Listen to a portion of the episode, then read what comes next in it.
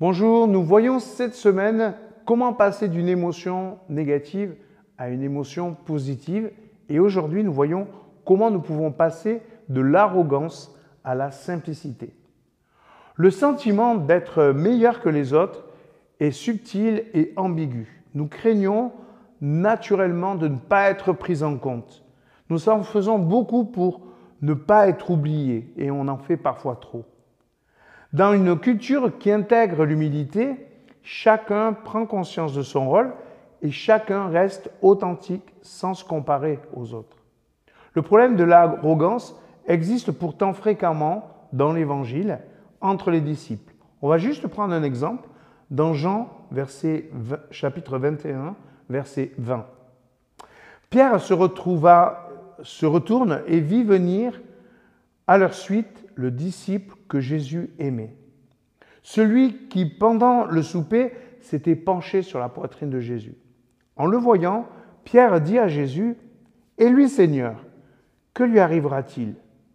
Jésus lui dit, Si je veux qu'il demeure jusqu'à ce que je vienne, que t'importe Toi, suis-moi. Pierre et Jean ne sont pas comparables, ils sont complémentaires l'un de l'autre. Et Jésus va révéler à chacun d'entre eux la source de leur identité respective. Voyez cette tentation qu'a Pierre de se comparer à Jean. Je vous propose deux questions pour faire le point. Quelles sont les situations où nous ressentons de l'arrogance de la part des autres? Deuxième question, où trouvons-nous notre joie? Dans le fait d'être vu et reconnu ou dans le service des autres? On va répondre à ces questions. La première, on ressent parfois l'arrogance comme venant des autres.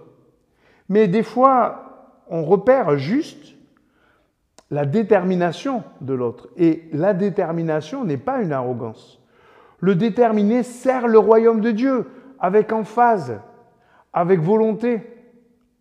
Nous le trouvons pas assez humble Oui, mais L'arrogant ne sert que lui-même et pas le royaume.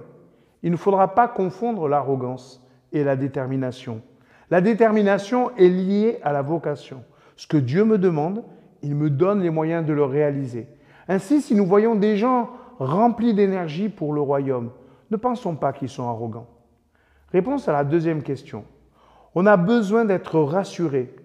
Mais n'est-ce pas le regard de ceux que nous servons qui doit le faire? Et si on se lançait dans une bienveillance gratuite, simple Les contemporains de Jésus ont considéré Jésus comme trop simple, trop humble. Mais ils doivent changer leur grille de lecture. L'humilité sert la stratégie du royaume. Nous n'allons pas vers les autres avec arrogance, nous y allons avec humilité. L'arrogance est une passion de soi, l'humilité est une passion de l'autre. Nous savons ce que Jésus peut faire dans la vie de l'autre. L'humilité est une valeur importante du royaume de Dieu.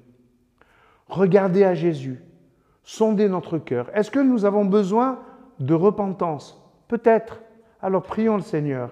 Seigneur, je veux rester humble face à mon entourage.